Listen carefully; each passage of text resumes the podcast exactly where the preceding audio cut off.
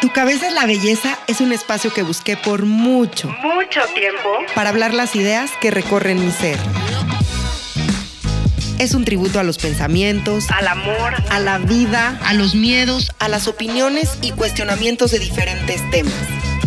Soy Tessita Fitch y te doy la bienvenida a este espacio, donde podemos debatir las ideas junto con otras personas que sueñan y viven como tú y como yo. Así que estoy segura que te sentirás identificado. Quédate conmigo y descubre por qué tu cabeza es la belleza. Visítame en tucabezaslabelleza.com. Hola, bienvenidos a un nuevo capítulo de Tu cabeza es la belleza. Soy Tessita Fitch, estoy muy emocionada por el autor al que tenemos el día de hoy con nosotros y sobre todo por el tema, un tema tan especial en este mes de febrero que viene el 14 de febrero, el Día del Amor y la Amistad. Y qué mejor que tener a Alejandro Ordóñez con nosotros. Alejandro, bienvenido a Tu Cabeza es la Belleza. Ahorita voy a platicar un poquito acerca de ti, qué has hecho, qué haces y por qué y para qué estás aquí. Pero primero que nada, quiero agradecer tu tiempo, quiero darte la bienvenida. Bienvenido a Tu Cabeza la Belleza. ¿Cómo estás? Muchas gracias por tenerme aquí, Tessy. Es un placer estar en tu podcast. Estoy bien, eh, aquí en Monterrey, llegando ya al frío por fin, que parecía que nunca llegaba y ahora llego con ganas, pero por lo demás todo muy bien, con mucho trabajo como siempre. Qué bueno, me da gusto. Como pueden escuchar, Alejandro es español, él es de Gijón, además es muy joven, pero bueno, ahora vive en México, en la ciudad de Monterrey. Empezó a estudiar economía y de repente, si no me equivoco, un día dijo, esto no, no es lo mío. No sé si terminaste o no, pero creo que no. No, no terminé, lo dejé, dije, hasta aquí llegué, no era nada, nada, nada feliz. Y ahí fue cuando dije, quiero ser escritor y empezó esta lucha, ¿verdad? Para llegar a publicar libros. Exacto, y hoy ha publicado cinco y ya va por el sexto, si no me equivoco, pero su más reciente publicación se llama Nunca dejes de creer en el amor. Y entonces un día entro yo a Gandhi y veo este libro y digo, qué raro, un hombre hablando de amor y, y dice que el amor es el camino que se nos revela sin esperarlo y yo un poco encontrándome en esta crisis de el amor, somos amor y venimos desde el amor y nos movemos desde el amor, pero a veces dejamos de creer en el amor de pareja. Alejandro, no me juzgues y está bien. Entonces llego, me topo con tu libro, veo que es de Penguin Random House y dije, no, yo necesito contactar a Alejandro, lo quiero tener en este espacio y entonces me comunico con Catalina García Mena, una gran amiga mía y mi agente literario, y ella me dice, bueno, venga, pues vamos a conseguir la entrevista con Alejandro y aquí estamos el día de hoy a punto del 14 de febrero, hablando con Alejandro para que nos convenza en el por qué sí creer en el amor. Y en este espacio, Alejandro, nos encantan las historias y me encantaría pedirte que nos cuentes la tuya, porque en este espacio nos escucha mucha gente como tú y como yo, que un día dice, me la voy a rifar, me voy a aventar, voy a creer en mis sueños. Y sí, soy escritora, sí soy escritor, y vámonos con todo, y dejo economía, y dejo yo mis trabajos, y entonces así vamos dejando cosas en la vida, y de repente un día pues estamos aquí publicando libros. Cuéntanos tu historia, por favor. Sí, fue un salto muy grande. Eh, yo te digo, estaba estudiando en Madrid, yo soy de Asturias, del norte de España, y estaba estudiando economía allá en Madrid. Y la verdad es que no era nada feliz. Eh, yo soy una persona de letras, no sé por qué me fui por, por, las ciencias de repente. Y me encontré en una situación de ir a la universidad todos los días, luego tener que ir a academias, clases de refuerzo y aún así reprobaba. O sea, estaba sufriendo porque no era algo que me gustara, me costaba mucho esfuerzo, mucho trabajo y no me hacía feliz. Entonces un día dije, a ver, ¿qué, qué quieres hacer con tu vida? ¿verdad? Entonces dije, ok, esto no me hace feliz, lo dejo, punto. ¿no? En segundo de carrera me fui a Estados Unidos eh, tres meses a, a, trabajar en un parque de atracciones, a cambiar de aires, resetear. En ese parque de atracciones pues fui pensando mucho, ¿verdad? Tuve mucho tiempo para pensar y cuando regresé a España, ahí me, me reuní con mi abuela y con mi tía, que son mi, mi, mamá y mi hermana, por decirlo de alguna manera, y, y les dije, mira, no voy a volver a estudiar economía, quiero ser escritor. Y sí fue un poco un shock para todos, porque imagínate, ¿verdad? De repente llegar de la nada, que yo nunca había escrito tampoco, había leído todo, o sea, toda mi vida he leído muchísimos libros, amo leer, pero nunca había escrito. Entonces llegar y de repente decir, quiero ser escritor, pues suena más a fantasía y algo muy irrealizable. Sin embargo, desde ese día pues cambié de carrera, me puse a estudiar letras, eh, filología hispánica concretamente. Al mismo tiempo abrí mi blog, que es por escribir.com, y ahí empecé a escribir eh, lo que la industria llama prosa poética. Yo simplemente para mí son, son mis textos, ¿verdad? Son textos de una dos páginas de amor, desamor, pensamientos, motivación, un poco lo que, lo que siente pues, un hombre como yo en el día a día. ¿no? Eh, y ahí lo iba plasmando, empezó a llegar gente, empezó a llegar pues, lectores que me pedían un libro. Yo no tenía editorial ni forma de conseguir una en ese momento, así que me lo aventé yo en Amazon, me autopubliqué eh, ahí en, Amazon España. Ese libro empezó a llegar a, mucha gente. Se colocó en bestseller en Amazon España. Yo estaba en una nube porque veías mi libro al lado de Harry Potter, al lado de Stephen King, al lado de los grandes, ¿verdad? Y House me escribieron un día un email, me dijeron, oye Alejandro, hemos visto tu libro, lo tenemos aquí con nosotros y queremos que hagas uno igual para Penguin. Ese libro se llama Ojalá te enamores, eh, ya está a la venta en todo el mundo. Y fue mi primer libro, fue un, éxito aquí en México, la verdad, por eso fue por lo que yo me mudé a, a vivir a, a, México, porque aquí estaban mis ventas, mi audiencia, eh, mucho más que en España, y dije, no, pues ahí vendo, allá me voy. Y aquí me vine, y pues ya unos añitos después, eh, estoy hasta casado ya con una regia, ya vivo en Monterrey bien establecido. Así da vueltas la vida, uno nunca sabe dónde va a a empezar sus nuevos caminos, ¿no? No sería terminar porque sé que tu carrera está empezando. Y cuéntanos, por favor, un poquito acerca de ese libro. Y también quiero decirles algo muy importante acerca de Alejandro, que tiene un podcast increíble que se llama Libros por Leer, para que toda la gente que nos escucha y que ama los podcasts te puedan encontrar también. Estás en iTunes, en Spotify. Sí, en todas partes. Lo buscan por libros por leer y lo encuentran fácilmente. Es un podcast muy orientado, obviamente, a, los libros, pero también a artistas en general, actrices, cantantes, lo, que surja.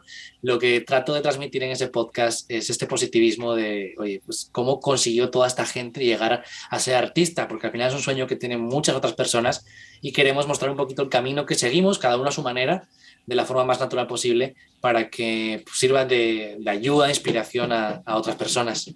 Así es, yo soy una fiel creyente y de hecho lo menciono en el capítulo anterior de Tu cabeza es la belleza, que el ejemplo arrastra. Y creo también, Alejandro, que cuando contamos nuestras historias y llegamos a una sola persona, se crea magia porque estamos con nuestro ejemplo, compartiendo el cómo llegamos aquí, el cómo estamos aquí. A veces la gente cree que es bien fácil, ¿no? En diciembre alguien me escribía y me decía, es que qué suerte, te dieron una columna para el periódico El Heraldo de México. Y te lo juro que así como ves mi cara en estos momentos en el Zoom, se me desfiguró la cara de decir, qué suerte. Y como dicen en España, hostia, hijo, pero si, si me la estoy currando desde que tengo nueve años, ¿sabes? O sea, desde que tengo nueve años escribo todos los días de mi vida. Yo no creo que esto se llame suerte, es más bien un golpe de inspiración, pero de disciplina, pero de muchas cosas. Entonces, creo que tanto tu espacio como el mío son espacios importantísimos porque con nuestras historias podemos cambiar la vida de alguien. Así que por eso te agradezco hoy que estés aquí contándonos tu historia, para cambiar la vida de alguien que en algún momento se encuentra como tú te encontraste, como yo me encontré, con un miedo al vértigo de decir voy a dar el salto y bueno, a lo mejor me voy a romper en mil pedazos, pero después voy a aprender a volar. Ojalá que te enamores. ¿Estabas enamorado tú ahí? Cuéntanos, por favor, ¿cómo es esta persona Alejandro? ¿En qué sueña? ¿Qué vive? ¿Qué siente? Porque para escribir acerca del amor, yo soy poeta y empiezo a escribir poesía en mi vida se, se requiere mucho es, este soñar con esta idea romántica. Y te voy a decir una cosa muy personal, pero fíjate, cuando yo he estado más enamorada en mi vida es cuando menos puedo escribir. No sé por qué.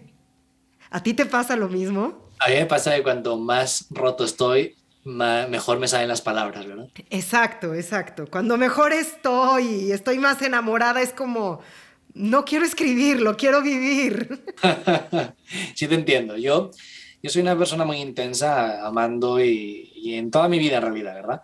Yo siempre lo cuento, yo a la que ahora es mi esposa, yo la conocí en octubre, en febrero ya tenía el anillo comprado porque sabía que me iba a casar con ella, se lo di en agosto y nos casamos en diciembre, o sea, bien rápido, bien intenso, porque así soy yo eh, sintiendo, ¿verdad? Ojalá te enamores, que es mi primer libro, eh, el título viene precisamente de, de un texto que escribí que se llama Ojalá te enamores. Ese texto se hizo súper viral en redes sociales, eh, millones y millones de visitas, y le quise dar ese espacio ¿no? en, en, la portada del libro, aparte que es un, un, título muy, muy positivo. Eh, lo defiendo en toda mi obra, todos mis libros, que si quieres te los digo, se llaman Ojalá te enamores, Amarse es de valientes, Nadie sabe el eso del amor, el último es Nunca dejes de creer en el amor. Son todos títulos, como veis, que, que te llevan a seguir creyendo en el amor. Para mí el amor es algo positivo en la vida de todo el mundo. El amor no tiene culpa de nada, nada, nada negativo. Son las personas que no saben amarnos las que nos hacen daño. Esas personas que utilizan el amor como arma, no es culpa del amor, es culpa de esas personas. Simplemente tienes que aprender las lecciones que te deja el pasado para poder seguir avanzando hacia un amor muchísimo más sano que llegará, siempre llega.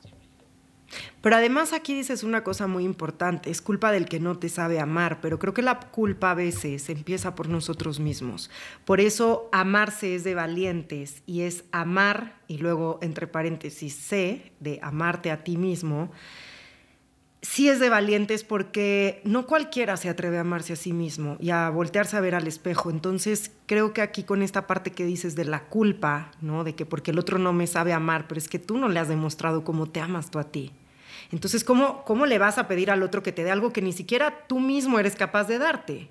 Completamente. El amor propio es muy, muy importante. Es otra, otra de las cosas que defiendo en todos mis libros. Eh, la frase esta del amor empieza en ti es una verdad gigante. El amor nace en uno mismo. Tienes que ser capaz de enfrentarte al espejo, como tú dices, pero ser capaz de ver que todo eso que tú llamas defectos en realidad no lo son. Es lo que te hace único, lo que te hace diferente. Y hay que recordar siempre que lo bonito está en lo diferente. No quieras ser como el resto de personas. Y es que ahí es donde yo entro al tema importante que es el tema de las cajas. Siempre queremos que nuestros amores encajen en las cajas que nos han enseñado que son, ¿no? Nuestra primera caja Disney, bueno, pues la Cenicienta, la princesa rescatada por el príncipe y todas estas historias que al final del día son cajas y cuando no las vivimos creemos que algo está mal con nosotros, que algo nos falta a nosotros. Y en realidad es también aprender que el amor se da de diferentes maneras y que nunca va a ser igual al otro. Entonces, cuando también aprendemos a dejar de comparar nuestras relaciones, pues creo que, que podemos tener un poquito más de alegría, ¿no? De felicidad, entendiendo que somos diferentes. Sí, el amor es, el amor es complicado, o sea, no, no, lo queremos pintar de rosas de que es fácil, pero el amor, como defiendo en, en Nunca dejes de creer en el amor, eh, el amor es, es, encontrar equilibrios, es entender que no todo es una película, que van a llegar los problemas. De hecho, este último libro yo lo, divido en diferentes etapas, que son atracción, relación, crisis, balance y rompimiento. Atracción y relación, pues ya sabemos todos lo que es. Crisis es una fase que la gente omite eh, cuando piensa en el amor. Toda relación va a pasar por crisis toda relación va a pasar por una etapa de balance que es tratando de superar esas crisis que tienen. Al principio estás enamorado, todo te parece bonito, color de rosa, pero luego te encuentras con realidades de tu pareja que no te gustan, cosas que dices, oye, pues yo no sabía esto, ya tenemos que encontrar un equilibrio en el que yo cedo, en el que tú cedes, porque el amor es ceder, pero ojo, ceder siempre en igual medida, para encontrar ese equilibrio que, que os salve, ¿verdad?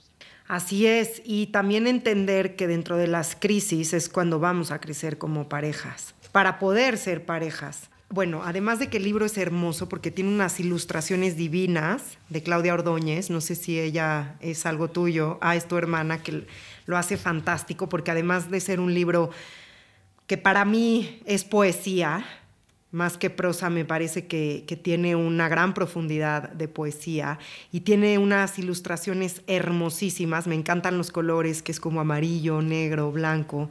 Les recomiendo que, que lo busquen. Pero me encanta cómo abres el libro diciendo justo, que fue lo que me llamó la atención cuando yo lo cogí en Gandhi y lo abrí que dice, el amor es un camino lleno de tropiezos, de sonrisas, de lágrimas, de tristezas y alegrías. Es una montaña rusa de emociones que a todos nos condiciona la vida. Es que a todos, Alejandro, no hay un solo ser humano que no sueñe, viva y, y, respire amor, ¿sabes? Tanto amor de pareja como amor de hijo, como amor de madre, como... Vamos ahí experimentando el amor en todas las facetas. Pero me llamó mucho la atención el siguiente verso que dice, sigue esperando en secreto que el amor se cruce de nuevo en su vida con la ilusión intacta, a pesar de todas las caídas pasadas que le llevaron a creerse esa mentira de ya no creo en el amor. Y entonces ahí dije, este libro es para mí. ¿Por qué nos pasa esto de dejar de creer en el amor? Este libro nace en la pandemia, o sea, lo empecé a escribir cuando ya estábamos encerrados en casa y sabía muchísimas noticias de personas que se divorciaban, que habían aumentado las tasas de divorcio, gente que se separaba, amistades que decían, no, pues al final viviendo juntos tanto tiempo ya no, no funcionó y ya no creo en el amor, te dicen siempre. Y yo lo que defiendo a capa y espada es que es una mentira gigante eso. Siempre seguimos creyendo en el amor. Cuando decimos que no creemos en el amor, es porque estamos dolidos, estamos en una etapa de dolor, de sanar heridas, de protegernos. Pero siempre, siempre, una vez que estamos ya muchísimo más sanados, vamos a seguir buscando una mirada, una sonrisa, un mensajito que nos devuelva esa ilusión. Porque luego, yo qué sé, estás en, en, Polanco, en Ciudad de México, y te cruzas con una chica que te mira así un poquito y te sonríe, y ya te ilusionaste otra vez, porque sigues creyendo en el amor. No, y cuando uno tiene corazón de condominio, ni te cuento. Va en plan buscando el amor ahí en todos lados. Pero me encanta cómo expones la siguiente oración que dice, te mientes cuando dices algo así. Te mientes porque sabes que no es cierto, que te volverás a enamorar de nuevo con todas sus consecuencias, por mucho que te hayan roto el corazón en el pasado. Eso es lo bonito del amor. Nadie puede huir de él eternamente, porque siempre te termina encontrando. Es que esto es poesía, Alejandro, o sea, no me digas. es hermoso, de verdad es hermoso. Y entonces aquí abres justo con estas etapas que nos acabas de mencionar, de nunca dejes de creer en el amor, entonces, ¿por qué nos gusta que nos quieran? Entonces empieza el quiero verte, el amor no se crea ni se destruye, sino cómo vamos transformando nuestras relaciones cómo queremos siempre gustarle al otro. Platícanos más acerca de, estos sentimientos. ¿Qué pasa en tu corazón? En, no sé, yo soy una persona que siente mucho el amor en el estómago. ¿Qué pasa en el estómago de Alejandro conforme va escribiendo este libro? Este libro lo escribí estando enamorado. Lo dividí en estas categorías atracción, relación, crisis, balance, rompimiento y reconstrucción pero dentro de cada categoría hay un hilo temporal. Eh, hay unos protagonistas, no son protagonistas como tal, simplemente es un chico y una chica, y vas viendo cómo, cómo su relación va evolucionando. Precisamente empieza con una atracción, con un, pues me crucé, me gustó su mirada, luego ya me atreví a hablarle, luego ya el primer beso, o sea, vas, vas avanzando ¿no? en, en, la relación. No hay una historia, simplemente es, son sentimientos, ¿verdad?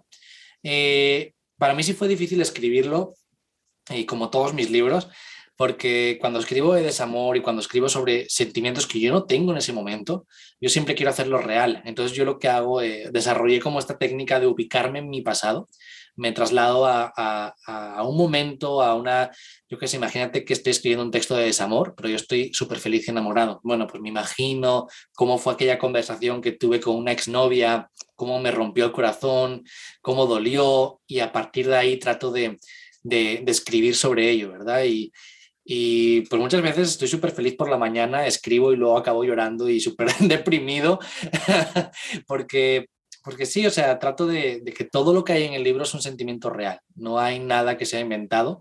Y ahí está un poco la conexión que tengo con, con mis lectores. Cuando agarran el libro y leen los textos, sienten que alguien pasó por eso, que alguien sintió eso exactamente. Y, y, es muy bonito, ¿no? Porque no es un libro de autoayuda, ni de lejos, pero ayuda a mucha gente, es lo, es lo que me dicen, porque mm, se, sienten reflejados en estos sentimientos que al final todos tenemos, que es el amor. Es que nos identificamos, creo que es ahí, con temas también que todos vivimos, que todos sentimos y que no sabemos cómo hablar. Ahora ya imagínate escribir de ellos. O sea, es complicadísimo. Es muy, muy complicado. Al principio sí me costó muchísimo eh, encontrar mi voz literaria, encontrar esta forma de, escribir. Eh, antes un texto me llevaba días, ahora un texto me lleva pues lo que tarde en, volcar el sentimiento y ya, no, no releo, eh, lo envío tal cual lo escribo a, a, Penguin ya, a la, editorial, para pues que quede así en el libro, ¿verdad? Porque siento que cuanto más mano le metes, cuanto más buscas imperfecciones, más irreal queda. Estamos a tiempo de todo, Alejandro. Esto es algo que yo he pensado muchos años de mi vida y que el mejor tiempo es aquí, es ahora, ¿no? Es como estamos a tiempo de todo, pero a la vez estamos a tiempo de perderlo todo. ¿Qué significa para ti este capítulo? Bueno, más que capítulo, como esta idea romántica, ¿no? De estamos a tiempo de todo, pero también estamos como seres humanos en un momento en la humanidad que estamos a tiempo de todo, pero también a tiempo de perderlo todo. O sea, eh, es una línea muy delgada. Eh, en el libro concretamente es, un, capítulo, sí, de, que trata de, pues cuando están en esa etapa de, de crisis y balance, eh, te das cuenta de que hay muchos problemas, pero pues estamos a tiempo de solucionarlos todos. Y en la vida, pues como todo, ¿verdad? Eh, siempre estás a tiempo de cambiar cualquier cosa que sea necesaria cambiar para encontrar tu felicidad. Eh, yo defiendo muchísimo la gente que dice, no, pues es que yo estoy estudiando una carrera que no me gusta o estoy en un trabajo que no me hace feliz. O sea, yo les digo, pues atrévete, estás a tiempo de cambiar todo en tu vida lo que te lleva a esa infelicidad muchas veces es tu, falta de valentía para buscar nuevos caminos que sí te hagan feliz. Y sobre todo para entender que nosotros somos los arquitectos de nuestra propia felicidad. Porque si lo seguimos dejando en manos de alguien más, incluso de la misma pareja, es que nunca vamos a ser felices. Nunca dejes en manos de nadie tu propia felicidad es tuya, eh, tienes que esforzarte tú por tu felicidad y ojalá haya alguien que camine pues a tu lado y te haga todavía más feliz, pero tu felicidad no puede depender de tu pareja ni de, ni de nadie, tiene que depender de ti mismo. Exacto, y, y, algo que leía en tu libro que también se me quedó muy grabado es cuando llegamos a ese punto entendemos que hemos madurado. Y entonces inmediatamente atraemos relaciones desde otra perspectiva, ¿no? Desde otro nivel energético, desde otra madurez muchas personas que pasan de corazón en corazón, ¿verdad? Que, que salen de una relación y rápidamente se meten en otra como si les fuera la vida en ello, buscando, que ahí está el error, que una nueva persona les llene los vacíos que sienten dentro, les hagan felices cuando otras personas no pudieron hacerlo. No, o sea, tomate tu tiempo para reconstruirte, para amarte a ti mismo como debes amarte y ya después tendrás tiempo de, poder amar a otra persona como esa persona se merece, porque si te lanzas a una relación sin amarte a ti mismo, igual no plenamente, igual no al 100%, pero sí en un alto porcentaje, porque el amor propio, con perdón, también es muy jodido, o sea, tienes que, que enfrentarte a ti mismo todos los días y es muy difícil estar siempre al 100%, pero si tú estás en esa lucha de amarte a ti mismo y estás a un 80%, digamos, pues ya puedes amar bien a otra persona o como esa persona se merece, porque no estarás buscando que esa persona te, te complete, que te, llene esos vacíos que tú mismo tienes que ser capaz de llenarte. ¿Y cómo llenamos esos vacíos, Alejandro? Por ejemplo, ¿cómo es tu proceso literario, ¿no? tu proceso de creación cuando te enfrentas a un nuevo reto, a un nuevo libro? Porque hay mucha gente también que me escribe, me dice, quiero escribir un libro y no sé por dónde empezar. Entonces, ¿cómo es este proceso de cuando te sientes tan roto y dices, venga, va, pues me voy a sentar y voy a comenzar? ¿Y, cómo le vas poniendo un orden a, tus libros? ¿Cómo son tus rituales de escritura, ¿no? Esta manera de disciplina que mucha gente cree que, ay, pues es que estoy esperando a que me llegue la inspiración. Y como lo he dicho muchas veces aquí, y me lo decía Juan Villoro, mi gran maestro, pues la inspiración es trabajar, trabajar, trabajar. Mientras no te sientes, aquí no va a pasar nada. ¿no? ¿Cómo son tus procesos, Alejandro? Es la pregunta del millón y de hecho ahora estoy, acabo de entregar hace unos días mi primera novela, todos mis libros de poética. Eh, son dos mundos diferentes, la ficción y la no ficción. En el caso de la prosa poética, que es, no ficción, el proceso es mucho más libre. Eh, al final son textos de una o dos páginas. Entonces, si ocupas darte espacio entre texto y texto. Ocupas sentarte, escribir un sentimiento. Imagínate que estás hablando del amor, pues estás en, un estado emocional muy feliz, muy romántico, tienes que ubicarte ahí. Luego tienes que escribir uno de desamor, bueno, pues tienes que ubicarte en ese desamor, entonces no puedes pasar de uno a otro escribiendo.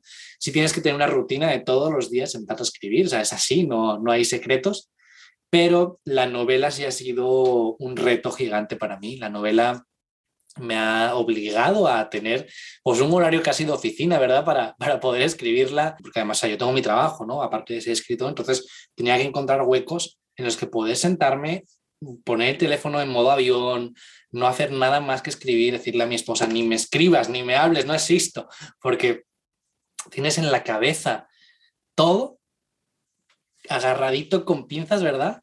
Y tienes que intentar ir hilándolo en, el papel. Y luego además tú tienes todo como eso, agarrado, pero tus personajes te, llevan por caminos que tú no habías, te habías dado cuenta siquiera. Entonces tú empiezas pensando un capítulo de, yo qué sé, en este capítulo van a ir al cine, bueno, X, pero acaban, yo qué sé, acaba la persona sola, destrozada porque el novio la dejó, porque dices tú, ¿en qué momento escribí esto? O sea, tienen vida propia y es, es muy, muy bonito eh, armar toda esta relación con, con los personajes.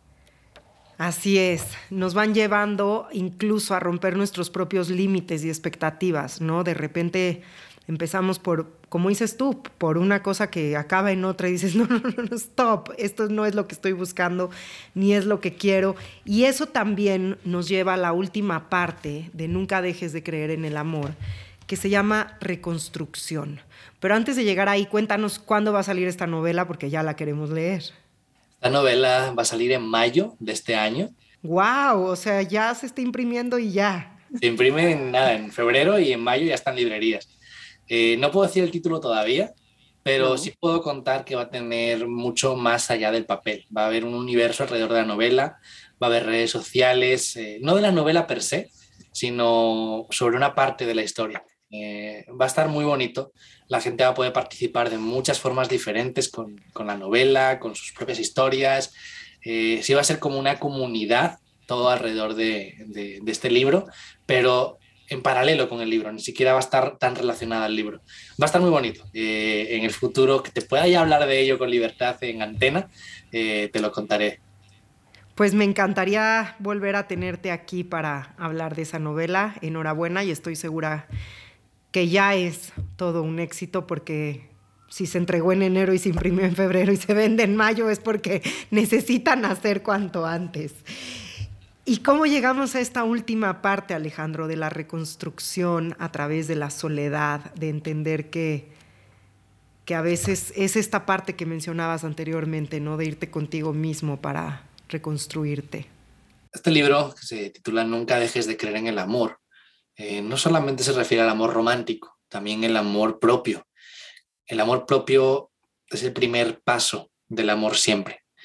Eh, es el final del libro porque pasamos por la etapa de, crisis, de balance y rompimiento. En el caso de este libro, pues la, la, pareja no salvó la relación y hubo una ruptura, una ruptura sana.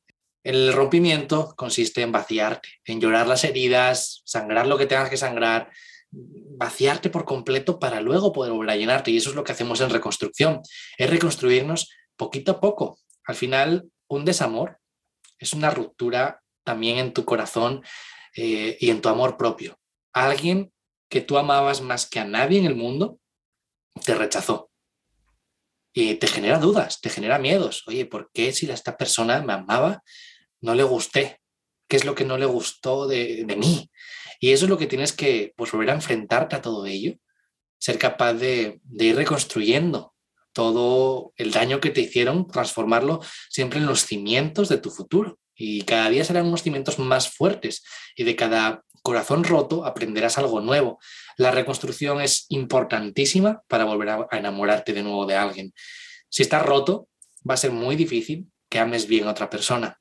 No digo que sea imposible, obviamente nada es imposible, pero si quieres amar a otra persona como esa persona se merece, no puedes llevar al futuro la carga de ningún pasado. Así es, y sobre todo algo que mencionas que es muy importante dentro de la reconstrucción, que es a veces, y por lo general como seres humanos, nos encanta ser protagonistas, ¿no? Es que ella se fue o él se fue y me dejó, o lo dejamos, y, creemos que siempre algo está mal con nosotros. Y a veces hay que entender que no somos siempre los protagonistas, ¿no? Que, a lo mejor es algo que no tiene ni siquiera nada que ver con nosotros y que es con el otro y el otro tendrá que ir a vivir sus procesos y tendrá que ir a vivir sus soledades y sus caminos y sus lecciones para poder entender que Él tiene una lección que aprender y nosotros que nos quedamos del otro lado tenemos otra, pero que no siempre es que nosotros estemos mal, porque eso también causa muchísima depresión, ¿no? Sí, perdón. Aparte, tampoco tenemos que buscar, eh, porque hay personas que tienen como cierto complejo de buscar a personas rotas para sanarlas. ¿Por qué? O sea, no, no, o sea, estás, estás yéndote con, a una relación casi condenada buscando sanar las heridas de, de otra persona cuando seguramente tú tienes mil heridas propias que todavía no has sanado. No, y además hay que entender que una vez más, yo quiero ser la protagonista de salvar a este individuo de la telenovela. Pues no, es que aquí nadie va a sanar a nadie, cada quien se tiene que sanar solo para que podamos complementarnos, ¿no? Va a llegar un punto en el que yo ya no te puedo arrastrar a la orilla porque me voy a ahogar yo, entonces tengo que tomar una decisión. Y además, entendiendo siempre, Alejandro, que pues la persona que se nos presenta en estos momentos, pues es nuestro espejo. ¿no? Lo que, lo que viene y trae él o ella, pues es lo que tenemos que ver y arreglar en nosotros. Entonces, como bien dices en tu libro, reconstruirnos es la parte más difícil del desamor, incluso más que el vacío de la ausencia. Y aquí pones este ejemplo que me encantó de cuando de repente volteamos y ya nada más hay un cepillo de dientes y te toca abrazar a la almohada porque ya no hay nadie más a tu lado, ¿no? Y vas sintiendo estos vacíos de ausencia, pero cómo a partir de ahí nos toca pues decir, tengo que seguir mi vida, tengo que volver a creer en el amor y tener esta paciencia de la que también hablas mucho en este libro, de saber dentro de ti en esta esperanza que alguien va a llegar. Sí, no hay ninguna prisa, llegará cuando tenga que llegar y nunca antes. Eh, si lo fuerzas, es probable que te metas en una relación que no funcione. Deja que las cosas fluyan y sobre todo, eh, pues ten paciencia también contigo mismo. No está, o sea, no tiene nada de malo estar solo. Es más, nunca estás solo, siempre te tienes a ti mismo, ¿no? Es, esa frase tan conocida, porque es, una gran verdad. Si aprendes a, a disfrutar de tu propia soledad, vas a ser mucho más feliz en tu vida. No, totalmente. Yo, por ejemplo, llevo muchos años siendo soltera, que ahí hay una distinción importante que hay que mencionar, que nunca es lo mismo ser soltera que estar solo, ¿no? Como seres humanos nunca estamos solos, siempre tenemos a alguien. Entonces, sí, tu estatus social en estas cajas de las que empezamos hablando, pues sí es soy soltera, pero no estoy sola. Y luego la gente le tiene tanto miedo que, oye, pero tú cómo eres feliz, híjole. Por ejemplo, a mí me pasó mucho en la pandemia, ¿no? Que antes de la pandemia, pues yo sentía que muchas amigas mías me veían como la rara, como esta siempre soltera y en su espacio y en su soledad y en su casa. Y de repente en pandemia comenzaban las llamadas de, por favor, me puedes recibir dos horas en tu casa. Es que o, voy a matar a alguien en la mía o me voy a matar yo. Entonces es de repente decir, lo que tú creías que para mí era un infierno, pues para mí está bien y, hoy sé convivir muy bien conmigo y sé muy bien vivir en estas rutinas y sobre todo sé muy bien, y ojo, no lo digo desde el ego, que no necesito de nadie, la alegría está en mí y cuando vaya a compartir mi vida será fantástico, pero no desde esta dependencia de la necesidad, porque la necesidad vibra muy bajo. Y entonces ahí nunca vamos a poder ser felices. No necesitas de nadie para ser feliz, de nadie. Y qué bonito, o sea, al final ya llegará alguien cuando tenga que llegar. Y si son años de soltería, pues son años, no pasa nada. Así es. Pues me encanta tenerte, Alejandro. Te agradezco infinitamente que hayas aceptado esta invitación, este espacio. Estamos llegando al final de este capítulo. Pero antes de empezar a despedirnos, porque te tengo una sorpresa, me gustaría preguntarte si te quedas con ganas de compartirnos algo más, algún otro secreto acerca de este nuevo libro. Bueno, el libro, pues como decimos siempre, se llama Nunca dejes de creer en el amor y quiero que la gente le dé una oportunidad al amor, no solo al libro, sino al amor en general, que la pandemia ha pegado muy fuerte en este pilar de la vida de todo el mundo, porque el amor es eso, es un pilar en nuestras vidas. Y que no se mientan, que si quieren decir que no, ya no creen en el amor, que ya no creen en el amor, que lo digan, pero que siempre dejen abierta la puerta a la esperanza, porque es muy bonito estar enamorado, es muy bonito enamorarse y el amor no tiene la culpa de nada. Eso hay que tenerlo siempre muy claro. Ojalá le den una oportunidad. El libro es para todas las edades, la verdad, no, no tiene un público juvenil o un público muy adulto. No, es, el amor no tiene edad, eh, depende un poco de tu madurez emocional, eh, más que de otra cosa. Entonces, ojalá le puedan dar una oportunidad, nunca dejes de creer en el amor. Y bueno, yo soy Alejandro Ordóñez, para quien no lo sepa. Así es, Alejandro, pues hay que darle una oportunidad al amor. Me encanta verte hoy lleno de optimismo, con mucha alegría, con una gran confianza eh, en lo que haces, porque sobre todo se ve que lo disfrutas, que es tu pasión, y solo por eso pues ya nuestra vibración cambia. Y sobre todo, gracias por venir el día de hoy a recordarnos que, que aunque estemos buscando no el amor, él siempre va a encontrar la manera de entrar en nuestras vidas, de una u otra manera. Se puede llamar pareja, se puede llamar hijo, se puede llamar amiga, se puede llamar amigo, se puede llamar padre, madre, pero el amor siempre va a encontrar la manera de entrar, porque venimos desde ahí, nos guste o no. Entonces, el amor acompaña y va a acompañar nuestras vidas siempre, y sobre todo la esperanza también. Me gusta mucho poner este ejemplo en una mesa redonda que tuve la oportunidad de presenciar, que estaba Alain de Boutot, que es un filósofo francés que tiene una escuela muy importante en Londres que se llama The School of Life. Y estaba con Charles Dawkins, que es un científico, y estaba también Chopra participando en esta mesa, ¿no? Y al final, pues los científicos debatían mucho que, que pues que no, que la esperanza no es nada y que la ciencia y la ciencia y la ciencia y tal.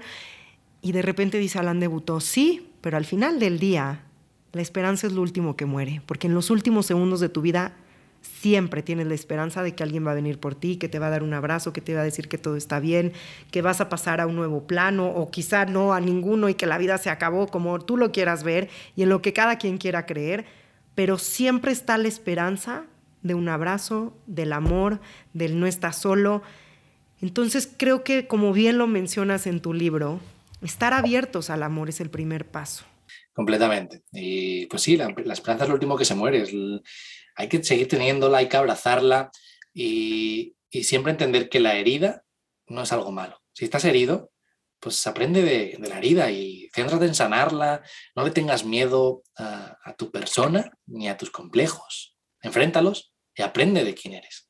Y algo bien importante también es honrar a estas personas que se vienen a presentar en nuestras vidas porque son nuestros maestros, ellos nos traen lo que tenemos que ver en nosotros, eh, no siempre va a ser el malo de la película si le damos la vuelta y aprendemos a ver las lecciones que cada una de las parejas nos traen. Entonces es decir, hoy honro a mi maestro o a mi maestra, gracias por venir, por presentarte de esta forma y por hacerme ver que, pues sí, en mi siguiente relación a lo mejor lo que tengo que mejorar es decir lo que no me gusta desde el principio. Pues sí, completamente. Y la comunicación es clave, eso es una cosa que todo el mundo debería tener muy claro, pero tengo una frase en el libro que es, fuimos haciendo ruido de silencio en silencio.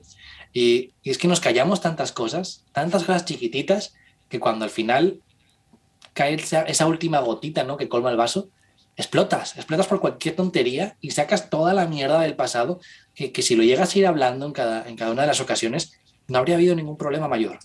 Me encanta y es tan cierto. ¿Por qué dejar llevarnos al límite y llegar a, ese estado, a ese grado en donde ya toda la construcción se va a derrumbar simplemente por una falta de comunicación. Alejandro, no sé si tú sabes, pero existe el frasco de Tesi. Ok, no lo sabía. Y en este frasco hay 365 mensajes para que saques uno cada día que te conecte con tu corazón. Pronto lo vas a tener físicamente, pero mientras tanto te invito a que saquemos un mensaje el día de hoy y veamos qué le podemos compartir a la gente. Me parece buenísimo. Entonces, bueno, aquí está el frasco ya, vamos a ver qué nos dice la vida y el frasco de Tessie el día de hoy. Todo lo que piensas se hace realidad. Así es. Y todo lo que queremos con el corazón también. Entonces, estamos en un momento perfecto para no dejar de soñar, para volver a creer en el amor, para volver a acercarnos a Él y sobre todo entender que aunque nosotros hayamos dejado de creer en el amor, el amor sigue creyendo en nosotros. Alejandro, cuéntanos dónde te puede encontrar la gente. Me puede encontrar en cualquier red social. Eh, me llamo Alejandro Ordóñez, estoy verificado en todas. Eh, me pueden buscar como Alejandro Ordóñez o como arroba por escribir. Eh, al final así se llaman mis redes sociales desde que empecé, porque por escribir dejé todo en mi vida y, cambié toda mi vida solamente por, escribir. Por eso se llaman así. Me pueden encontrar también en Spotify y en, cualquier lugar, básicamente. Perfecto, Alejandro. Pues me voy con muchísima gratitud hacia ti, esperando que pronto nos podamos volver a encontrar con muy buena fortuna, que es la que te deseo, para que todos tus sueños y todo lo que pienses se haga realidad y con muchas ganas de leer esta nueva novela que viene en camino. Les recomiendo ampliamente el último libro de Alejandro Ordóñez, Nunca dejes de creer en el amor, y felicidades a Claudia, tu hermana, que ha hecho un trabajo de ilustración maravilloso también. Muchísimas gracias por tu espacio, Tessy. Es maravilloso, maravilloso este podcast. Eh, te prometo que voy a ser un gran oyente. Muchísimas gracias, al igual que yo ya soy del tuyo. Y muchísimas gracias a ustedes por escucharnos en un nuevo capítulo de Tu cabeza es la belleza. Soy Tessita Fitch y nos vemos en la próxima. Visítame en tucabeceslabelleza.com.